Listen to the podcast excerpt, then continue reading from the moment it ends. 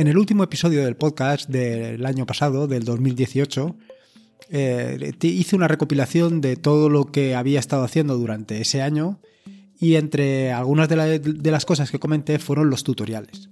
Y a la vez, pues hice una, serie de promesas, como todo hijo de vecino, que a final de año y principios del año en curso se promete o promete pues ir al gimnasio y eh, eh, dejar de fumar, dejar de, en fin, cualquier tipo de promesa que te quieras prometer, pues yo me comprometí contigo a hacer una serie de tutoriales. Entre esos mm, tutoriales que me comprometí a hacer, puse unos mínimos que eran uno sobre el terminal, otro sobre scripting y el tercero sobre Docker. Estos son los mínimos. Eh, intentaré que sea alguno más, pero bueno, para ser mínimos no están nada mal. Sin embargo, eh, me he dado cuenta que para empezar con el del terminal, pues eh, es necesario que tú lo pruebes. O sea, que tú pruebes quiere decir que tú practiques, que tú estés, a la vez que yo te voy contando todo lo que voy haciendo con el terminal, te voy enseñando cómo, cómo puedes navegar con el terminal, qué operaciones puedes hacer, en fin, todo lo que puedes hacer con el terminal, tú lo practiques. Porque si no lo practicas, no lo vas no lo vas a poder aprovechar, no lo vas a aprovechar suficientemente. Sin embargo, me he dado cuenta durante todos estos años que para practicar tienes que practicar las cosas sin miedo, sin miedo a estropear nada. Soy consciente que en Ubuntu igual que cualquier otra distribución, que tú estropees algo, aparte de que sea relativamente complicado, no tiene por qué, o sea, tardas muy poco en recuperar tu sistema para que esté en pleno funcionamiento. Sin embargo, eh, entiendo que vayamos con precauciones. Así, que me he planteado en este nuevo episodio del podcast contarte cómo puedes trastear con el terminal sin tener que preocuparte de nada, sin tener miedo a que vayas a estropear algo, a que vayas a romper, a romper nada, ni vayas a hacer ningún estropicio del que te puedas arrepentir. Soy Lorenzo y esto es atareado.es versión podcast. Este es el episodio número 37 del podcast, un podcast sobre Linux, Ubuntu, Android y software libre. Aquí encontrarás desde cómo ser más productivo con el escritorio, montar un servidor de páginas web en un VPS, hasta cómo convertir tu casa en un lugar inteligente. Vamos, cualquier cosa que quieras hacer con Linux seguro que la encontrarás aquí. Como te venía diciendo, eh, no te tienes que preocupar en Linux porque rompas algo.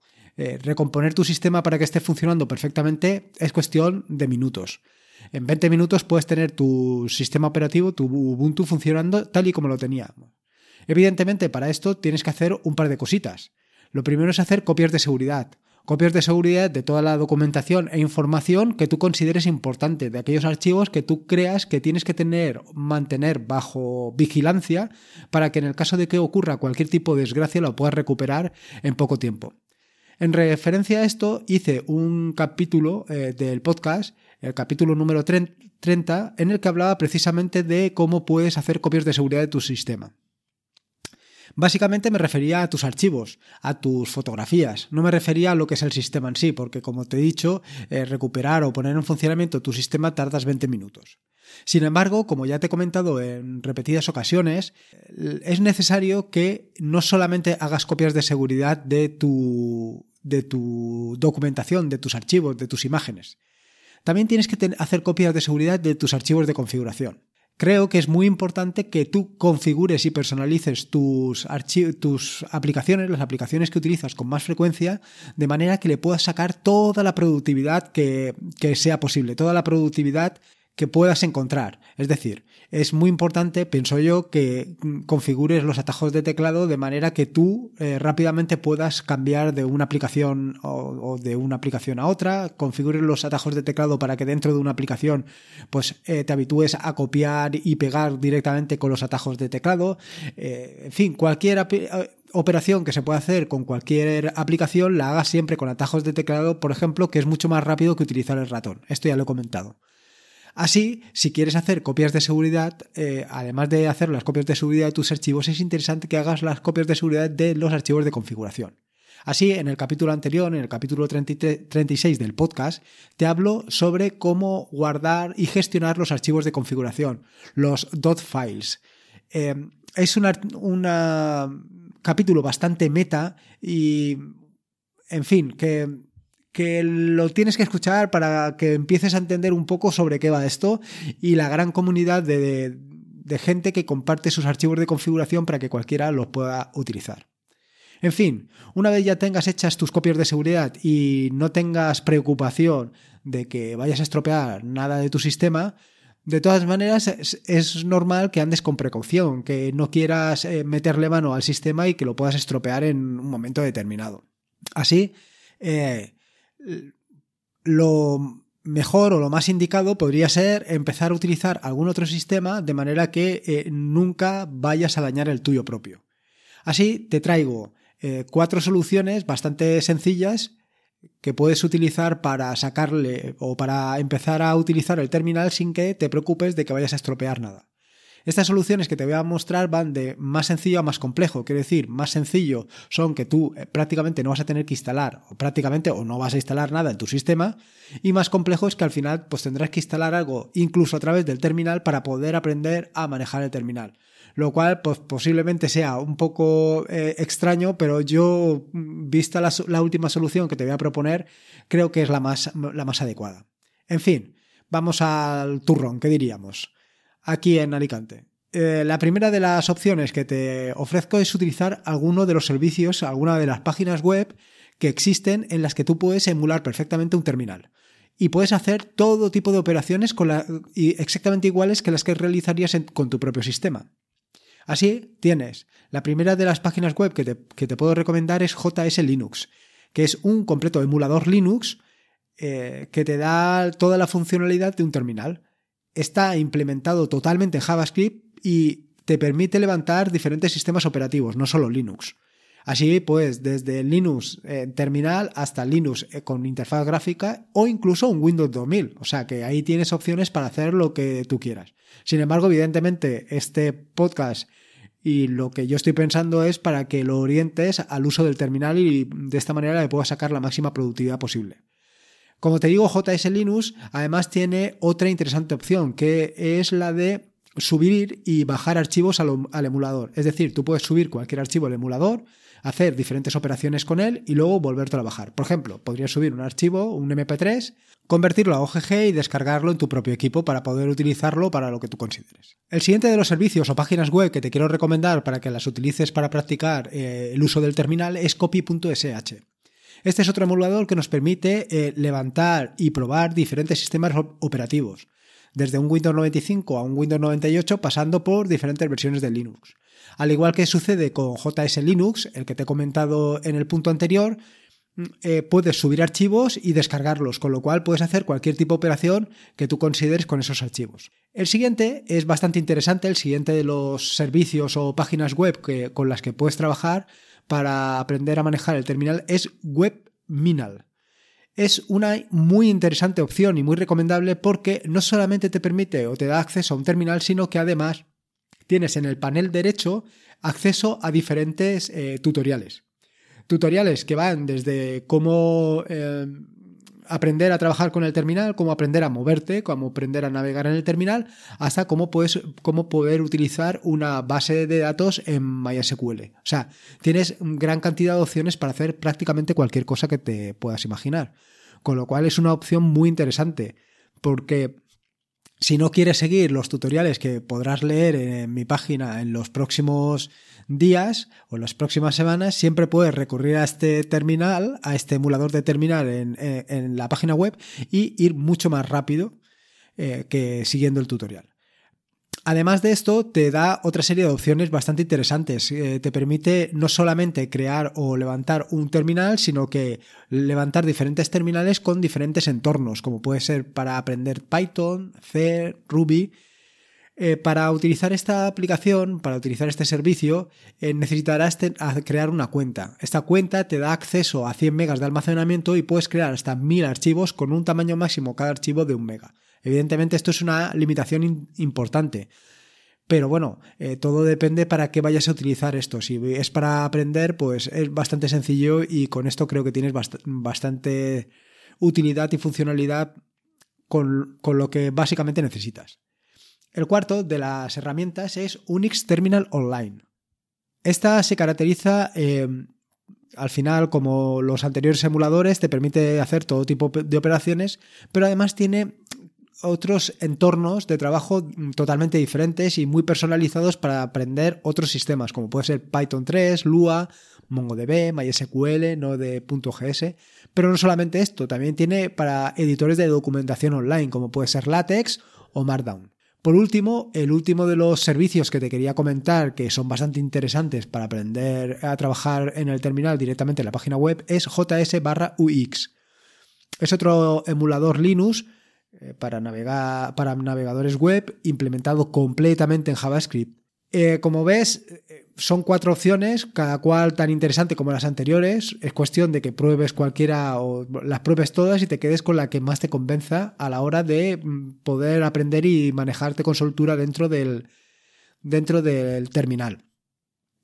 Sin embargo, a mí lo que no me termina de convencer de esto es que siempre, primero, vas a necesitar de o sea, vas a necesitar el navegador web que esté en funcionamiento para poder sacarle todo el provecho a estas aplicaciones. Ese es un primer inconveniente que le veo. El segundo inconveniente es que van limitados por el número de archivos o el tamaño de los archivos, con lo cual, pues a lo mejor no puedes subir un audio completo para convertirlo a otro, a otro formato porque el tamaño o, la, o el espacio que tienes disponible es, está recortado. Con lo cual, pues en fin, todo tiene sus ventajas y sus inconvenientes. Es cuestión de que le des una, probada a cada uno de ellos y saques tus propias conclusiones. Una vez ya hemos salido de lo que son los emuladores en, el terminal, en, en un navegador web, pasamos a otras tres opciones que son bastante interesantes. La primera opción es que te crees directamente un live USB. Si tú eres el que te has instalado eh, tu, en, tu entorno de escritorio, tu Ubuntu, tu, tu, la distribución que utilices, habrás utilizado seguramente un Live USB y con ese Live USB habrás eh, instalado la distribución en tu equipo. ¿Qué es lo que puedes hacer? Pues evidentemente lo que puedes hacer es directamente utilizar este mismo Live USB para probar eh, a trabajar con el terminal con suficiente soltura sin que te tengas que preocupar de que rompas nada, porque estás directamente en un entorno controlado como, como es un Live USB. ¿Qué ventajas tiene el Live USB? Pues la ventaja primera es que eh, cualquier cosa que hagas dentro del Live USB eh, no va a causar ningún daño a tu sistema principal. La siguiente ventaja es que es bastante rápido de, probar y de, y de, utilizar, porque simplemente es pinchar el Live USB y arrancar tu equipo y empezar a trabajar.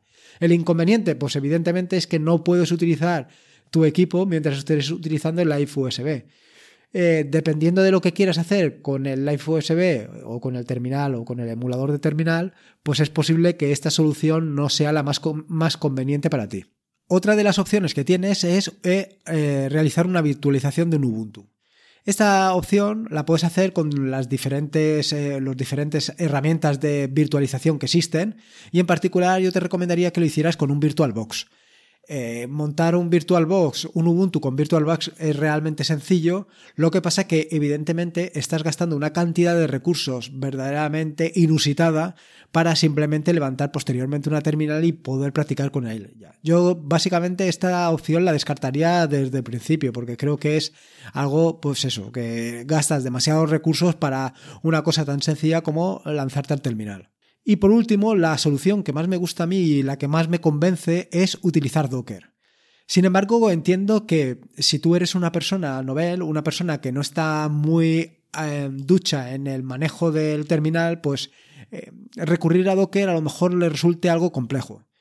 Yo, sin embargo, te voy a dar tres instrucciones con las que rápidamente puedes empezar a trabajar con Docker, con la ventaja de que una vez estés allí dentro, una vez estés dentro del contenedor, no te tienes que preocupar de absolutamente nada. Cualquier cosa que hagas dentro del contenedor se queda dentro del contenedor.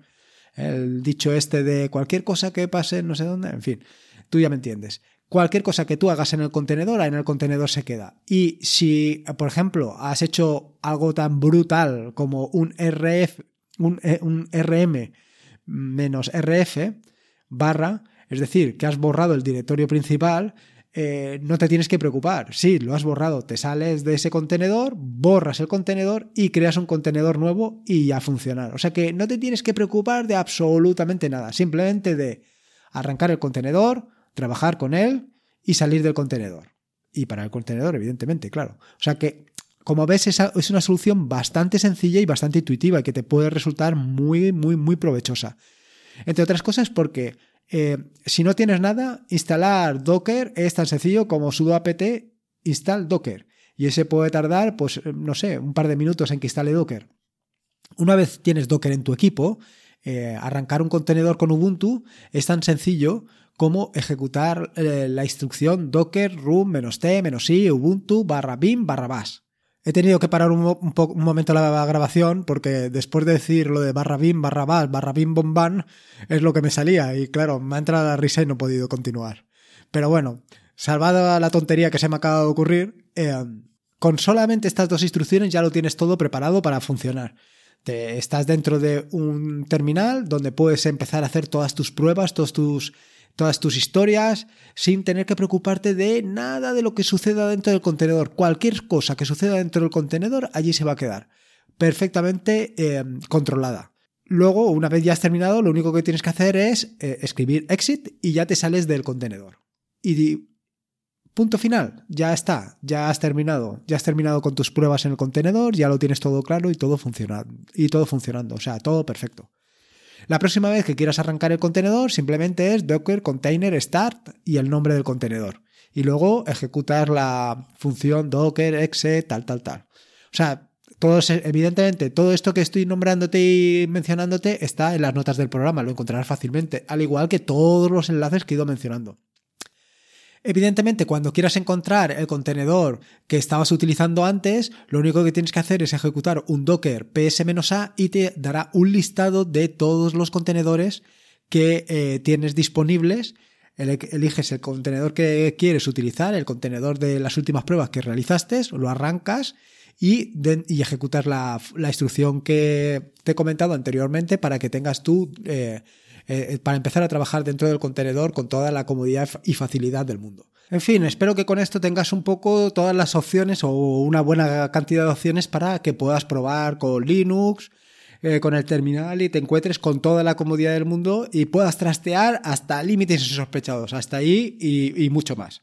Como colofón o punto final a este nuevo episodio del podcast, indicarte, si no lo escuchaste en el capítulo 102 de los hangouts de wintablet.info, eh, atareado.es versión podcast se ha unido a la red de sospechosos habituales, con lo cual, además de poder escucharme a través de este feed, podrás escucharme a través del feed de sospechosos habituales, que es https dos barra barra feedpress.me barra sospechosos habituales.